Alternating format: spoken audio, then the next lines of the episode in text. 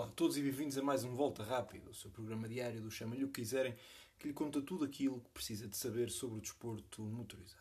E no programa de hoje, conforme prometemos ontem, vamos analisar como poderá ser este Grande Prémio de França no circuito de Paul Ricard, que terá lugar este fim de semana.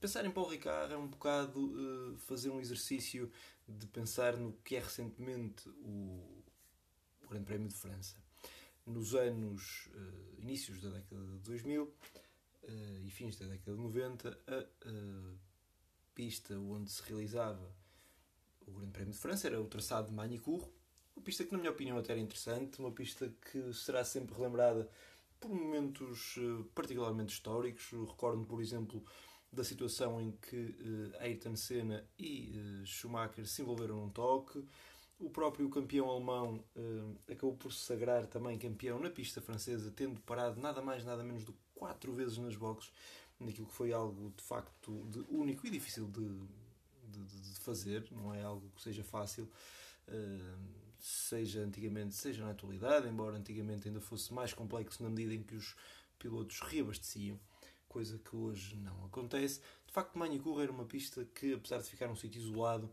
acabava por deixar uh, algumas saudades, tendo em conta o que é esta pista de Paul Ricard. Uma pista muito diferente da pista que existia uh, na década de 80. Foi uma pista que foi adquirida por Bernie Eccleston, um antigo patrão máximo da Fórmula 1, e que uh, criou, que, que a converteu em pista de testes. É uma pista que tem múltiplas versões e que se caracteriza sobretudo por aquelas riscas azuis e vermelhas que não são mais do que partes de asfalto para desacelerar quem lá. Mas esta pista durante muitos anos servia apenas para testes. Depois começou uh, paulatinamente a abrir para as corridas e até ter então regressado à Fórmula 1 para acabar com um hiato de vários anos em que França não tinha qualquer grande prémio. Algo que, ao que parece, eh, voltará a acontecer na próxima temporada, já que Paul Ricard, em princípio, vai despedir-se. Ainda não é certo, mas fala-se que quer Paul Ricard, quer Spa-Francorchamps irão sair uh, do Mundial. Se Spa deixar saudades pelos desafios à condução que tem, uh, Paul Ricard não será tanto assim e não deixará tantas saudades a esse nível. Nos últimos anos, a verdade é que as corridas têm sido um tanto ou quanto monótonas. Uh, se o ano passado foi uma certa exceção, a verdade é que a maioria das corridas não são propriamente emocionantes. O traçado não é aliciante para os pilotos e também acaba por não ser eh, interessante em termos de espetáculo para quem assiste ao Grande Prémio. Eh, este ano, no entanto, na minha opinião, existem alguns eh, condimentos que fazem prometer algo mais interessante do que é habitual. A temporada em si tem sido uh, interessante e animada. Os carros, com esta sua nova configuração que lhes permite estarem mais próximos uns dos outros e com isto mais ultrapassagens, podem também permitir isso, permitir que seja um fim de semana mais uh, aliciante para os, os fãs. E há aqui uma coisa que se uh, junta, que, é, que são as temperaturas elevadas. de recordar que o Paul Ricard é é um traçado que fica situado não muito longe de Marselha, mas que fica numa parte alta, ou seja, apesar de ser um traçado que em determinadas partes tem vista para o mar, é uma pista que fica muito alta e, como tal, devido à sua altitude, os motores irão sofrer. Junto-se a isso, porque aí sofrem sempre os motores a esse nível, junto-se a isso existe a questão da temperatura. Vai estar muito calor, inclusive o sul de França tem sido uh, assolado por incêndios e, como tal, uh, antevê-se uma atmosfera muito complicada e onde os pneus irão sofrer. Aliás, os carros que irão mais beneficiar com esta situação serão os, uh, aqueles que forem mais amigos dos pneus. Isto aqui, uh, posto isto, entramos numa das coisas mais interessantes deste campeonato, que é a sua imprevisibilidade. Se uh, há umas corridas atrás eu diria facilmente que quem cuidava melhor dos pneus eram os carros da Red Bull, nestas corridas mais recentes têm sido os Ferraris a fazê-lo. Têm sido os Ferraris os carros mais amigos dos pneus, isto dentro daqueles que têm ritmo para ganhar corridas. Como tal, e a esse nível, a Ferrari acaba por ter que ser considerada como favorita em termos de performance pura, já que. Uh, seja em termos de performance de uma volta, onde foi sempre a mais rápida até agora, a verdade seja dita, mas também a continuidade, já que os seus pilotos conseguem ser mais rápidos por mais voltas, já que a deterioração dos seus pneus não é tão elevada quanto tem sido recentemente para a Red Bull. Ora, no entanto, a Ferrari tem sido uh, vítima de vários problemas de fiabilidade. É assumido pela própria marca de Maranello que tentaram ir um pouco mais longe uh, a, melhorar a, a, melhorar a performance e sacrificaram um pouco a fiabilidade.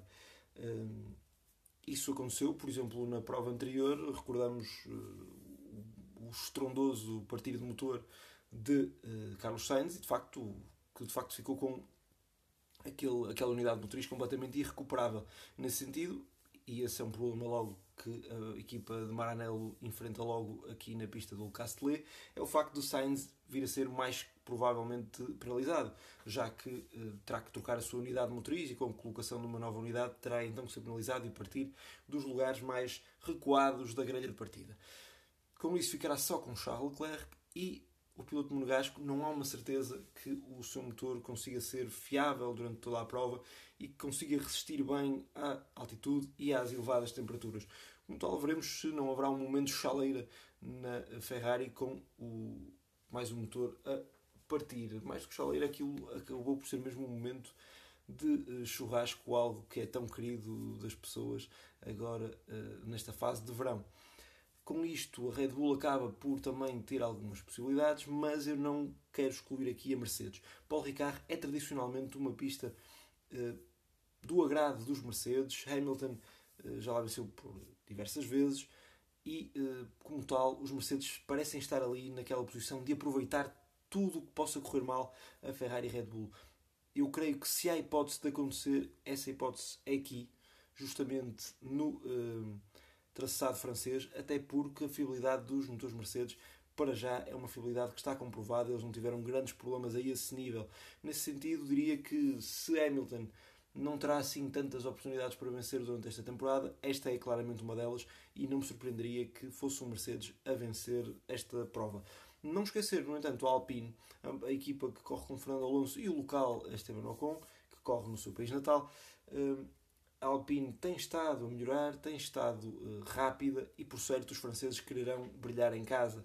Como tal, eu colocaria a Alpine como a maior candidata a ser a melhor das outras, mas não em jeito a Haas, já que sucessivamente nas provas anteriores os, uh, os carros da equipa norte-americana têm sido competitivos, têm ambos pontuado e, como tal, há que ter em conta a Haas. A grande incógnita, na minha opinião, é a McLaren diria que este não parece ser o traçado que mais se adequa aos carros cor de papaya.